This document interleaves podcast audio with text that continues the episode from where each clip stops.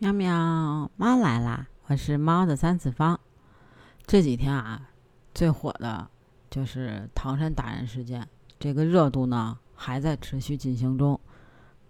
另一个呢，就是这个新东方的双语直播间，不知道你去直播间听了没有啊？如果你没听过，我建议你去听一听，真的很受启发。不知道你对这件事儿怎么看？欢迎你评论区跟我讨论哦。这两个啊，真的是鲜明对比。一个呢是靠暴力出圈，另一个是靠实力出圈。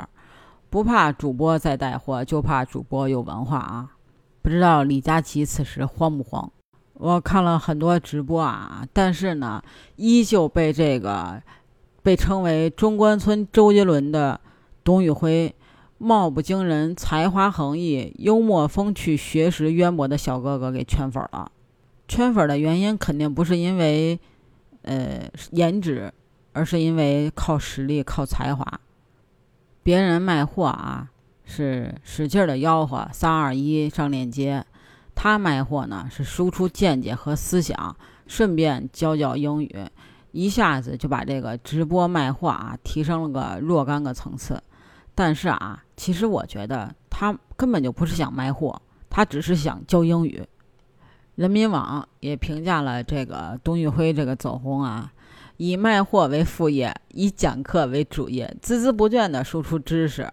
董宇辉曾经是一个呃有八年教学经验的英语老师，在他的直播间，呃成语层出不穷，传统文化与生活哲学交替，没有肾上腺激素的刺激和秒杀的紧张，让网友从奔商品而来转化为奔知识而来。有内容的主播是否会成为未来直播带货的常青树，也不知道。但是呢，却在一定程度上啊，赋予了这个带货主播这个职业更加丰富的精神价值，也在一定程度上呢，给已经固化的直播带货呢打开了新的思路。确实是啊，你想他在八年里边教出了学生超过五十万。前年九月的时候，有九千个学生在听他的演讲。他说了一段话，感动了在场的所有人。他说：“当你背单词的时候，阿拉斯加的鳕鱼正跃出水面；当你算数学的时候，南太平洋的海鸥正掠过海岸；当你晚自习的时候，地球的极圈正五彩斑斓。但是，少年梦要你亲自去实现，世界你也要亲自去看。”未来可期，拼尽全力，你看多美！但是呢，又不乏对这个年轻人的鼓励。见惯了这个低俗的、夸张的，啊，大呼小叫的、弄虚作假的，这个新东方老师在直播间啊，真的是一股清流。毕竟，在这个直播间里边带货，他是不专业的，但是教学他确实是专业的。当一个直播间，八万人同时在刷，原来你也在这里，这是一种什么样的浪漫，什么样的体会呀？看了很泪目。当年，嗯，国家出台这个政策啊，就说这个双减，然后呢，也有很多的培训机构啊倒闭啊，有多少这个机构啊，也是就跑路了，嗯，又有多少呢？就没有人收入。但是啊。唯有这个新东方不喊疼不骂街，静静的退费，嗯，静静的捐资产，然后呢就开始琢磨这个转型。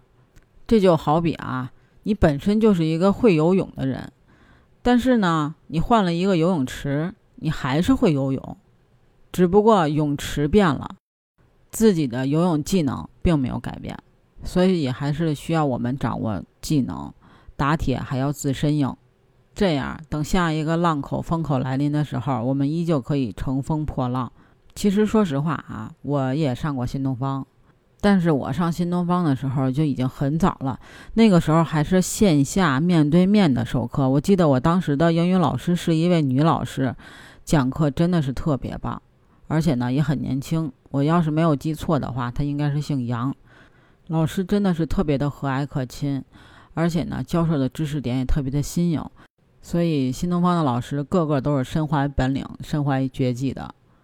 我也去了这个新东方的直播间啊，但是呢，我去的时候他没有在卖大米，他在卖海底捞的火锅底料。嗯，没错，火锅底料。但是呢，卖着卖着他就哭了。啊，我看着看着我也哭了。董宇辉说，上一次吃火锅是在西安，跟他的一群小伙伴们。但是距那一次已经很远了，而且好多老师都已经不再干这一行了。但是呢，他一直在坚持，他希望当这个新东方好的时候，才可以把他们接回来。听到这儿的时候，我这个眼泪哗哗的，就控制不住的，他自己就流了。我又想起了我的小伙伴们，真的是好多年不见，很想念他们。不知道他们过得好不好，但是不管他们过得好不好，我都在这儿祝福他们。你有没有想念的人、想念的小伙伴呢？欢迎你评论区跟我分享。对了，还可以加我的听友群哦，B J C A T 八幺八，北京小写的首字母 C A T 八幺八，期待你的加入。我们下期见喽，拜拜。